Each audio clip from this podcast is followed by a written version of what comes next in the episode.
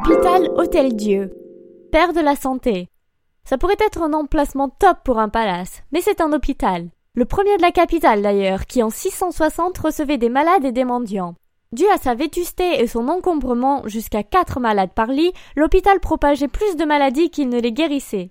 Tant pis, on détruit tout et on recommence pour construire en 1878 un hôpital lumineux et aéré formant les médecins et chirurgiens de demain. Buzzy Tip.